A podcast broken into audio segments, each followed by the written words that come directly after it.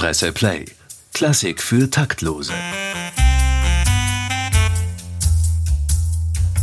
Mit Katrin Nussmeier und Wilhelm Sinkowitsch.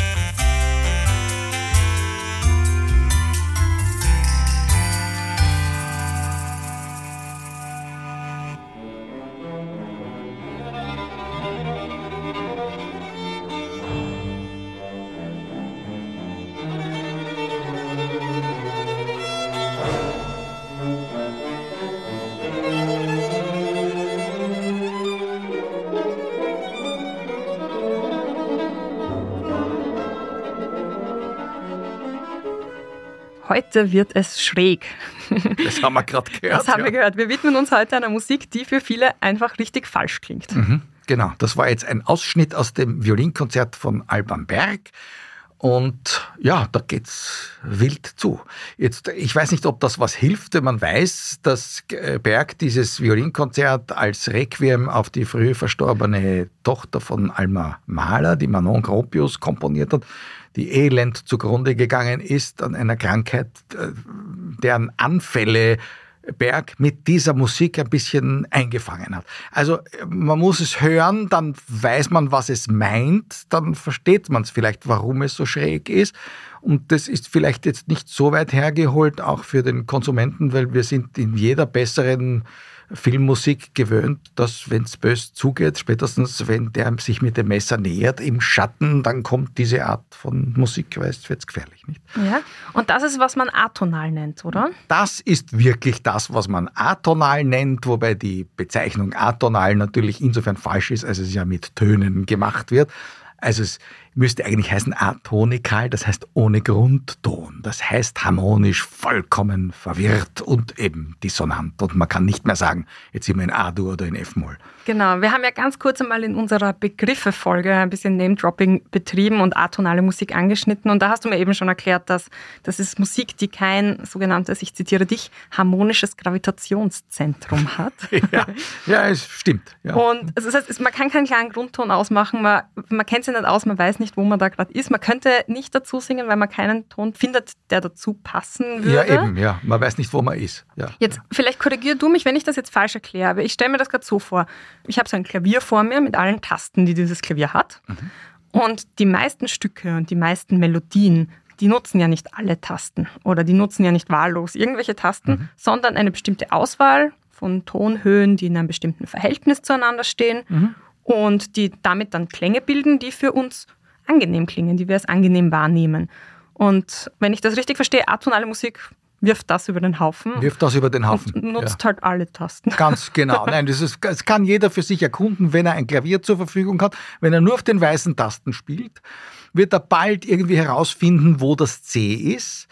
Von den Tasten, die er da niederdrückt. Das ist nämlich das Das ist dann die C-Dur. Zentrum, das ja? Gravitationszentrum, weil die weißen Tasten sind so, dass wir mit unserem Dur-Moll denken, dass wir nur mal eingeimpft haben im Abendland irgendwann, denken in einer Art, dass wir eben C als Grundton dieser weißen Tastenreihe empfinden. Ja, und ich je mehr schwarze Tasten wir, ja. na, wenn, wenn du irgendwas dahin klimperst und viele schwarze Tasten dazu verwendest und noch dazu irgendwo stehen bleibst, wo eben nicht das C ist, dann wird man das Gefühl haben, das ist jetzt nicht atonal, weil viele Töne sind, aber atonikal. Das heißt, es ist einfach kein Grundton auszumachen. Und das kann man jetzt einsetzen, so wie Berg es einsetzt als Katastrophenszenario, weil er da eine sterbende junge Frau schildert. Das ist natürlich etwas Entsetzliches und da kann man nicht in C-Dur ein nettes Liederl spielen. Ne?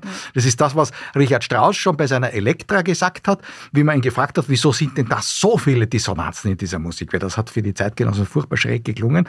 Und der hat gesagt, ja, mei, wenn auf der Bühne ein Mutter erschlagen wird, kann ich im Orchestergraben kein Violinkonzert spielen lassen. Also, wenn die dramaturgische Notwendigkeit es gebietet, dann muss es einmal hoch hergehen.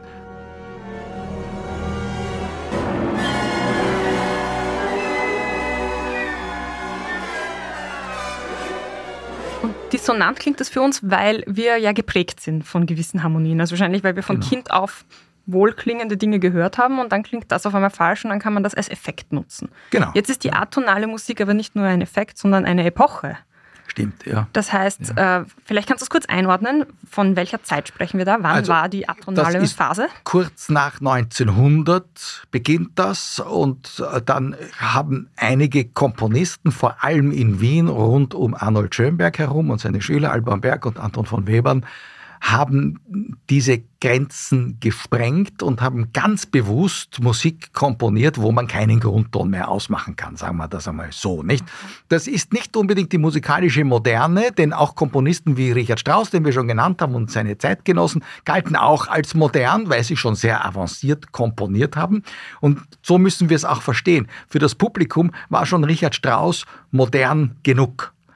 Die Komponisten um Schönberg herum haben das noch ausgeweitet, weil sie gesagt haben, also wir müssen jetzt die Konsequenz ziehen. Der harmonische Raum, den wir eben auf unseren Klaviertasten gerade erkundet haben, je mehr schwarze Tasten wir dazu nehmen, umso reicher wird es. Wir haben ihn jetzt schon so ausgereizt, dass wir sagen müssen, wenn wir uns jetzt weiter fortbewegen wollen, dann müssen wir verzichten darauf, dass diese Musik immer auf einen Grundton bezogen sein muss. Bei Richard Strauss kommen wir immer auf irgendeinen Grundton zurück. In okay. jedem Stück, auch in dissonantesten, auch in der Elektra. Da sind sehr viele C-Dur-Akkorde drinnen. Nicht? Also moderne heißt nicht gleich atonal. Es gibt Nein. auch moderne, die wohlklingend ist. Absolut. Und ja. dann gibt es aber trotzdem einige Komponisten, die angefangen haben, Stücke zu schreiben, die kein System mehr haben. Genau. Es ist jetzt so, wir müssen sagen, es gab eine musikalische Initialzündung dieser Art von Moderne, wo wir jetzt gerade drüber reden. Und das war Wagner und Tristan und Isolde, wie wir schon immer in allen unseren Folgen betonen. Wagner ist an allem schuld, auch daran. Also im Tristan beginnt er die Harmonik so auszuweiten, dass wir da schon in den dramatischsten Passagen dieses Musikdramas das Gefühl haben, wir können jetzt nicht mehr wirklich sagen, in welcher Tonart steht denn das jetzt gerade. Also da ist die Harmonik schon sehr ausgeweitet. Das war absolut stilbildend für die Spätromantik. Und in der Spätromantik wird die harmonische Landschaft immer reicher, sodass wir dann bei Zeitgenossen von Richard Strauss, sagen wir zum Beispiel der damals viel gespielte Franz Schreker, der dann aus rassischen und Anführungszeichen Gründen nicht mehr gespielt werden durfte im Nationalsozialismus, damals viel gespielt, hochmodern, auch modisch, schreibt dann schon Musik, zum Beispiel in seinem fernen Klang, sein meistgespieltes Stück, äh, wo man zwar immer noch das Gefühl hat, ja, man weiß schon, welche Tonart hier ist, aber es geht immer weiter und immer dann, wenn man glaubt, so jetzt kommt der Dur-Akkord, geht er wieder ganz woanders hin.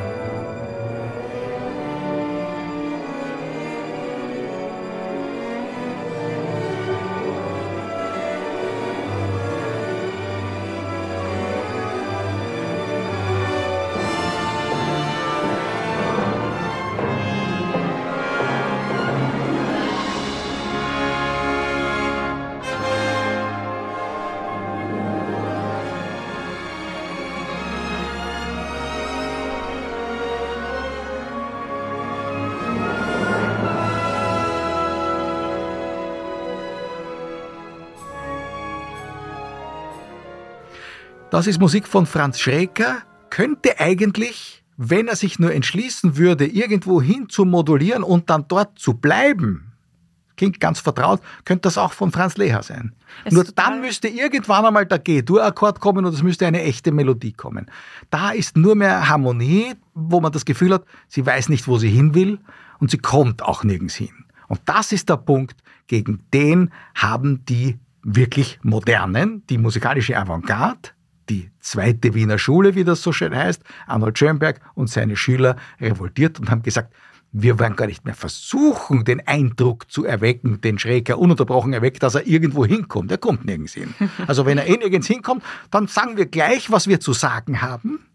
Ja. und wir müssen ja nicht, sondern wir haben einen Ausdruck zu machen, einen Satz zu sagen, dann sagen wir den. Der Effekt ist, dass die Stücke unglaublich kurz werden.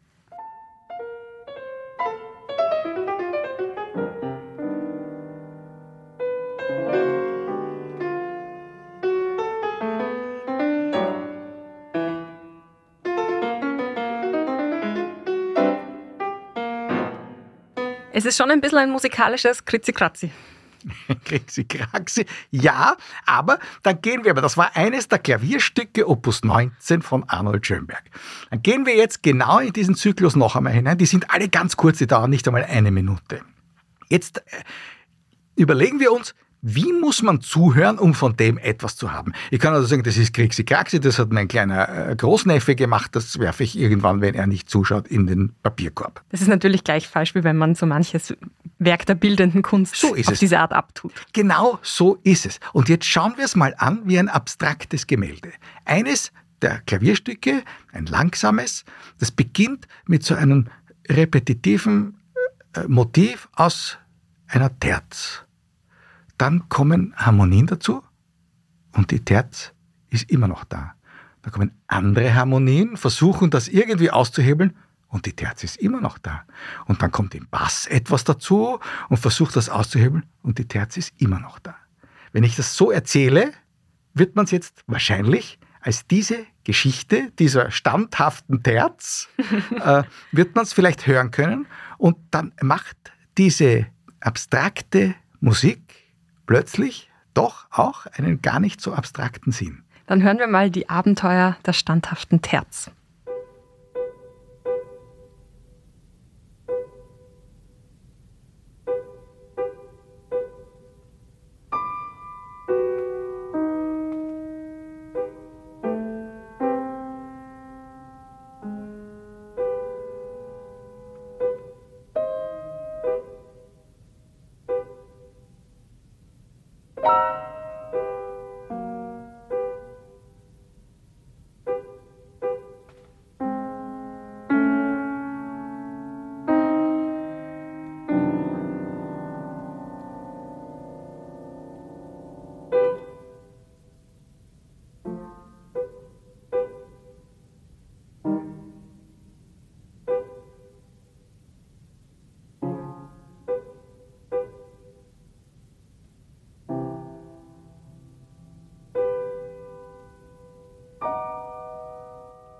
Das Lustige ist ja, dass Arnold Schönberg in dieses vermeintliche Chaos, in dieses musikalische Anything Goes, ja dann erst wieder ein Regelwerk hineingebracht hat. Stimmt. Denn das Problem an dem, was wir jetzt gerade gehört haben, ist, dass dieses Stück dauert eine Minute, drei Sekunden. Diesen Witz mit der Terz kann man so lange machen, vielleicht könnte man ihn zwei Minuten lang machen und dann irgendwann wird jeder sagen, also jetzt weiß ich schon, die Terz bleibt über. Ja. Nicht? Wie heißt dieses Stück? Das ist das Klavierstück Opus 19 Nummer 2 okay. von Schönberg. Gespielt von Glenn Gould übrigens. Daher hört man ihn ein bisschen mitsingen. Also eine Harmonie ist von Glenn Gould in der Aufnahme, die wir gerade gehört haben. Das ist Musik der äußersten Beschränkung.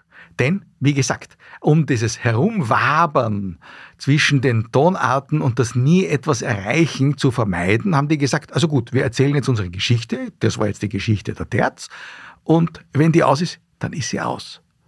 Die Stücke sind immer kürzer geworden und das haben die Komponisten jetzt auf verschiedene Weise gelöst. Das, worauf du anspielst, Schönberg hat eine Lösung angeboten namens Zwölfton-Methode. Das war eine Lösung für die Kürze der Stücke. Das war letztlich geboren aus der Not, dass die Stücke immer kürzer geworden sind. Aha. Er wollte wieder große Formen schaffen und hat dafür, also gut, das Dur-Moll-System war ausgehebelt. Es durfte nicht das war tabu. mehr. Das war tabu. Ja. ja. War, meine, man, war man da richtig uncool in der da Zeit? Da war man uncool, wenn man, wenn man sozusagen äh, etwas Tonales gemacht hat. Das Publikum hat das nie gefunden, aber die Komponisten, denen war irgendwie Fahrt. Die haben gesagt, das haben wir jetzt alle schon ausgereizt und herumwabern zwischen allen möglichen Tonarten und nirgends hinfinden, das ist auch Fahrt. Also wir wollen jetzt wieder große Formen füllen. Jetzt, was machen wir? Wir müssen ein Gerüst erfinden, das unser Gefühl für Dur- und Moll-Tonalität, das jeder hat, wie gesagt, wenn wir unser Spiel machen auf den Klaviertasten, wir finden den Grundton. wenn das nicht mehr gelten darf, dann muss es eine Musik sein, die eben gegen dieses Gefühl antritt, aber trotzdem ein System hat, ein Raster, ein Koordinatensystem, in dem große Formkonstruktionen möglich sind. Und so hat er die Zwölfton-Methode erfunden, die im Kurzen gesagt das ist, dass ich sage, wenn ich also jetzt nicht mehr von einer Tonart in die andere will, sondern alle Töne gleichberechtigt sein müssen, sonst funktioniert es ja nicht. Das Zwölfton heißt ja auch, weil eine Oktave aus zwölf Tönen genau, besteht. Genau, wir haben C, Cis, D, S, E, F, Fis, G, As, A, B, H. Punkt. Das sind die zwölf Töne und die kann ich jetzt in eine bestimmte Reihenfolge bringen. Es darf sich keiner wiederholen und es darf keiner das zweite Mal erklingen, bevor nicht alle anderen elf erklungen sind. Ah, okay. Ja, und das ist, und wenn ich das ganz streng berücksichtige, dann wird wahrscheinlich es möglich sein, dass ich in diesem System eine Musik konstruiere, wo niemand die Idee hat, jetzt ist E oder Fis oder As der Grundton. Ja. Und die Töne sind gleichberechtigt, kann aber trotzdem wenn ich die rein abspule, äh, große Formen erfinden. Aber ich Schönberg, kann, auch, kann ja, ich da Töne auch gleichzeitig spielen? Du kannst auch Töne gleichzeitig ja. spielen. Also natürlich. wenn ich meine Hände ausbreite und alle Tasten gleichzeitig mir drücke, ist ja, das Dann hast du einen Zwölftonakkord.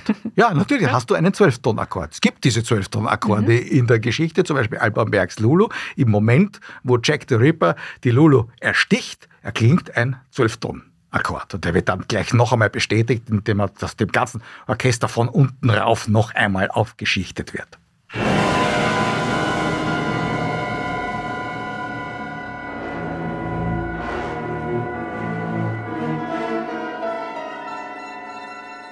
Das ist der Todesmoment der Lulu bei Alban Berg, also alle zwölf Töne gleichzeitig. Da können wir jetzt einmal auch reinhören, wie zum Beispiel Schönberg ein solches Zwölfton-Thema bildet in seinen Variationen für Orchester.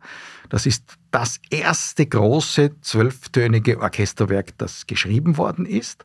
Und das basiert natürlich auf einer Zwölftonreihe, wo alle zwölf Töne gleichberechtigt sind. Und diese Zwölftonreihe, damit nicht es immer in derselben Reihenfolge ist, kann ich jetzt von 1 bis 12 lesen. Ich kann sie auch von 12 bis 1 lesen, im Krebsgang sozusagen. Und ich kann sie an der Mittelachse, also an der Haarlinie, an der dritten Notenlinie spiegeln. Das heißt, statt das Intervall hinauf, kann ich das Intervall hinunter, statt Intervall hinunter hinauf. Dann bekomme ich die Umkehrung und von der kann ich natürlich auch im Krebsgang von 12 bis 1. Das heißt, ich habe vier Varianten ein und derselben 12-Ton-Reihe. Und das ist genau das, was wir am Anfang der Variationen von Schönberg als Thema hören. Beginnend in den Celli, in den Streichern wird dieses Thema exponiert. Und da haben wir zunächst die Reihe, dann die Umkehrung, Krebsgang und Krebs der Umkehrung. Und das ergibt dann ein großes, vierteiliges Thema.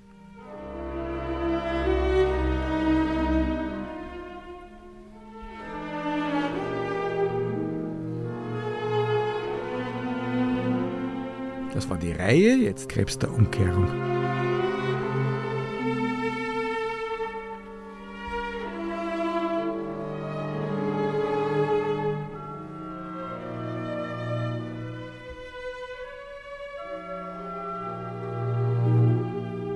Jetzt von hinten nach vorn.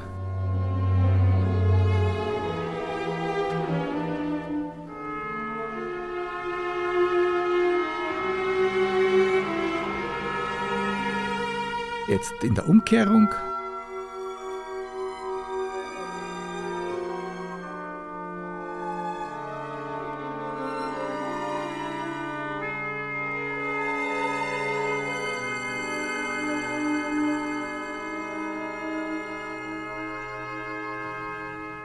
Diese Zwölftontechnik, ist die dann das Nonplusultra in der atonalen Musik geworden oder gab es da noch andere Ansätze, andere schräge Disziplinen?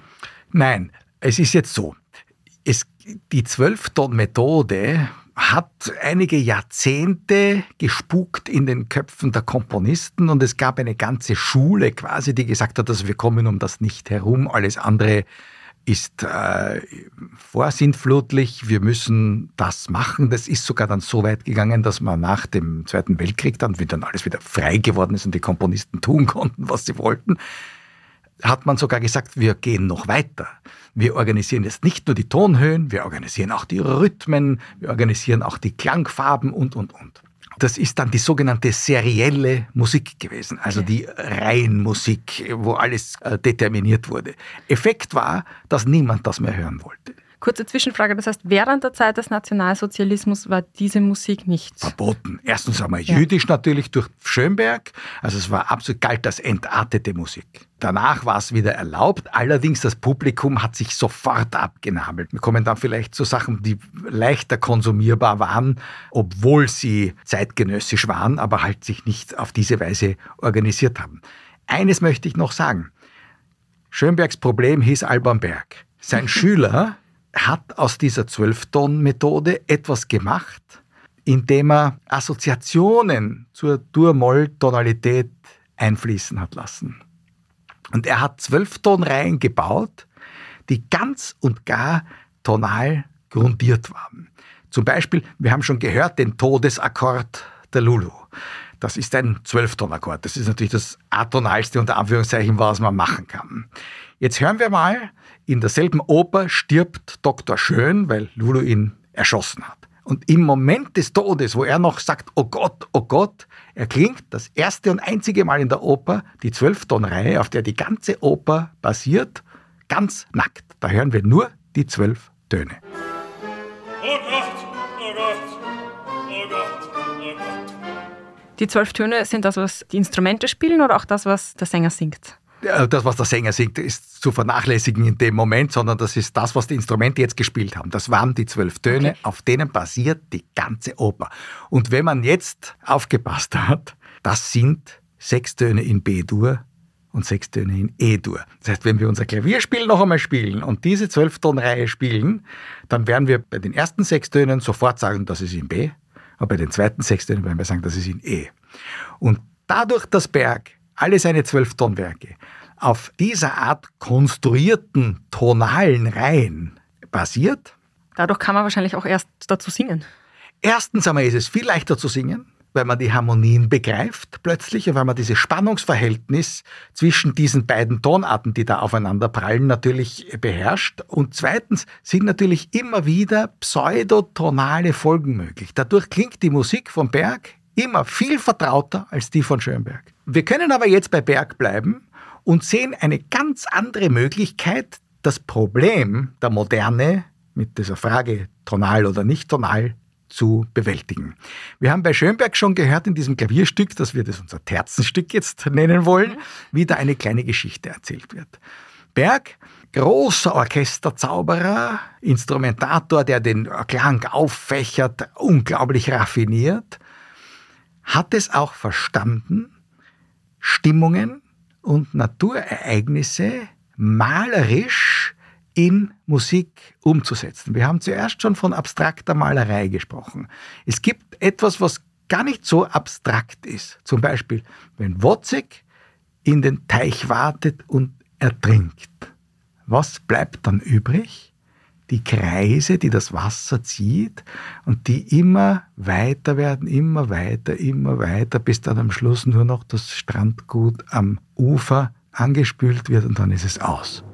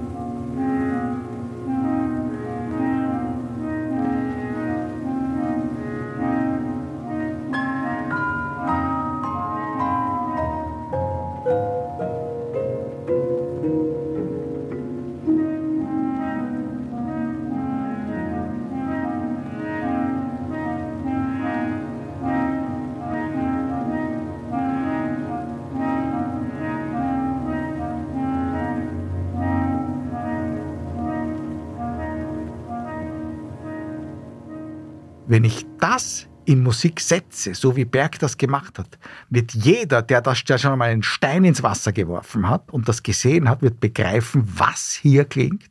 Das ist vollkommen realistisch in Wirklichkeit.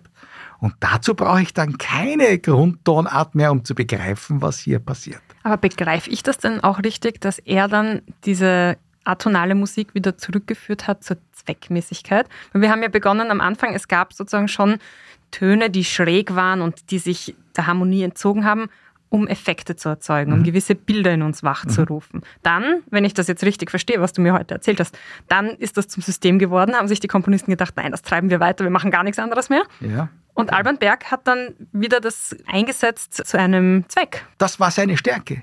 Bei Alban Berg begreife ich in jeder Sekunde, warum die Musik so klingt, wie sie klingt. Und so wie er zum Tod der Lulu den Zwölftonakkord klingt, die äußerste Dissonanz, so macht er in Momenten, wo es um eine Liebesszene geht, plötzlich schillert das alles in Dur und Moll. Und wenn der Wozig stirbt und das Wasser diese Kreise zieht, sein ungeheuer Gänsehautmoment, wie schön das auch ist. Die Natur macht ja eine Schönheit draus, diese Kreise im Wasser ziehen und werden immer weniger, immer weniger und dann ist es aus. Und das hat ja auch diese Grausamkeit der Schönheit, die da ist. Und da brauche ich nicht Dur und Moll, da muss ich nur orchestrieren können. Und das konnte der Berg. Er hat immer alle seine Kunstfertigkeit eingesetzt für die dramaturgische Wahrhaftigkeit. Das bringt mich dann zu meiner nächsten Frage. Was bleibt denn eigentlich von dieser atonalen Musik? Also hat es vielleicht außer Alban Berg auch noch jemand geschafft, mit diesem System Melodien und Harmonien zu schaffen, die wirklich ins Ohr gehen und auch im Ohr hängen bleiben? Absolut, ja. Nein, es gab etliche Komponisten, also von der Wiener Schule jedenfalls alles, was Alban Berg komponiert hat. Die beiden Opern als allererstes ja. Wozzeck Lulu kann man heute die werden nahezu, gespielt, ja? die werden natürlich gespielt und das Publikum geht raus und ist erschüttert,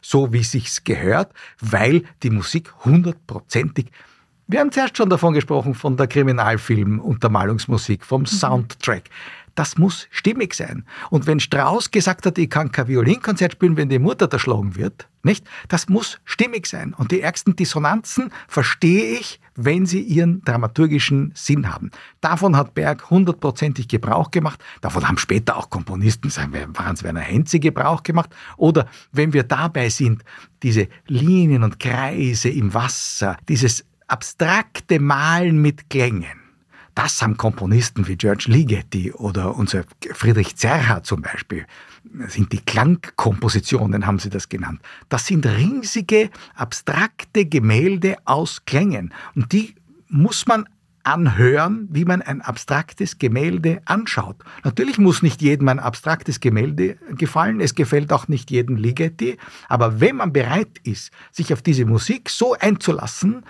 wie man sich auf ein abstraktes Gemälde einlässt beim Betrachten, dann wird man etwas davon haben. Wir können einen kurzen Ausschnitt. Ja, hören wir kurz einem, dieses abstrakte Gemälde. Dieses, hören wir ein Stück aus, aus den Atmosphären von äh, Ligeti, wo sich zum Beispiel jetzt der Pinsel, der Orchesterpinsel, tut sich einmal ganz im obersten Eck des äh, Bildes in den allerhöchsten Orchesterregistern und plötzlich wird, tut sich ein riesiges Loch auf und wir stürzen hinunter in die finstersten Farben.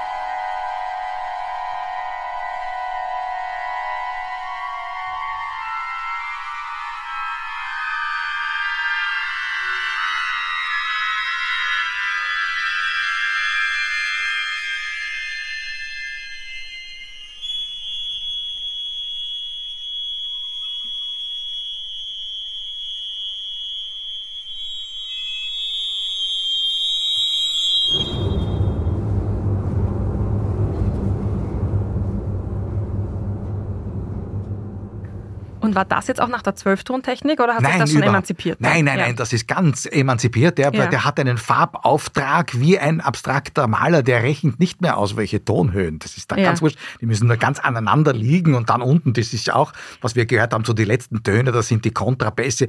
Das spielt ja jeder etwas anderes. Immer so ein bisschen anders als der andere. Nicht, das ist eine vollkommen andere Art zu komponieren. Wahrscheinlich wäre das viel zu dogmatisch gewesen, um damit wirklich lebendige Absolut. Musik zu machen. Absolut, genau. Das denke ich mir. Du hast vorher schon zweimal Kriminalfilm erwähnt und jedes Mal habe ich mir gedacht, vielleicht hast du auch das Bild von Psycho von Hitchcock äh, vor dir. Genau. Die Duschszene, ja. wo man dann was hört, was man auch nicht wirklich nachsingen kann, weil das einfach ein dissonanter, schriller Ton ist. Genau. und das ist, ja. Äh, das ist avantgardistische Musik zum Zweck der Untermalung dieser Szene. Und da begreift es jeder.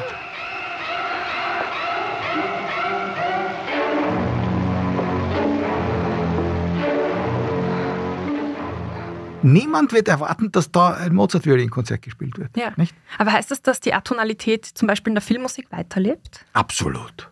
Selbstverständlich. Jeder bessere Mörder tritt atonal auf. das ist ein schöner Satz. Aber natürlich, man darf nicht vergessen, so wie wir vorher gesagt haben, Berg, Alban Berg hat seine Zwölftonreihen so konstruiert, dass er auch tonal schreiben konnte, wenn ihm gerade danach war. Und wir haben begonnen unseren heutigen Podcast mit einem Ausschnitt aus dem Violinkonzert von Berg, wo ich erzählt habe, warum das so war. Das schildert die Todeskrankheit der Manon Gropius. Und dann kommt diese Manon Gropius in den Himmel. Er schreibt ja dem Andenken eines Engels. Und dann steigt sie auf und das ist streng zwölftönig organisiert und es geht sich aus, dass diese Musik im purem B-Dur endet.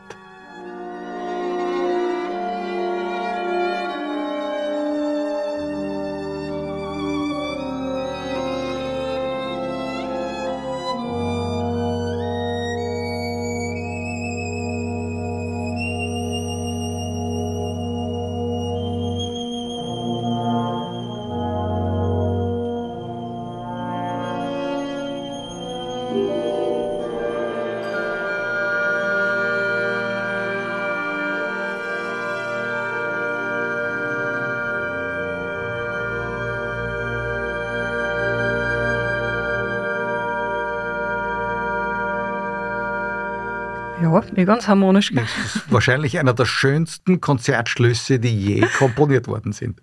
Sehr schön. Und damit sind auch wir am Schluss unserer heutigen Folge. Vielen Dank noch einmal fürs Zuhören. Wenn diese Folge Ihnen gefallen hat und wenn unser Podcast Ihnen generell gut gefällt, dann freuen wir uns sehr, wenn Sie uns eine 5-Sterne-Bewertung geben in der App. Zwölf, zwölf Sterne? Eine 12-Sterne-Bewertung. wir freuen uns auch über Post, podcast.diepresse.com und damit sagen wir Ciao und bis zum nächsten Mal. Bis zum nächsten Mal. Presse Play. Klassik für Taktlose. Mit Katrin Nussmeier und Wilhelm Sinkowitsch.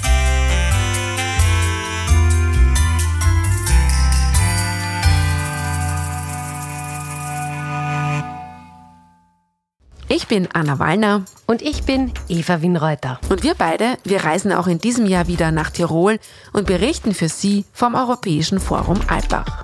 Dabei wird es um den Klimawandel gehen, um Europas Rolle in einer immer komplexer werdenden Welt, um Finanzen und um Sicherheit. Presse Play. Was in Alpbach wichtig ist. Ab 23. August täglich um 6 Uhr früh. Abrufbar unter diepresse.com-alpbach und überall, wo es Podcasts gibt. Unterstützt von der Erste Group. Wir freuen uns, wenn Sie wieder dabei sind.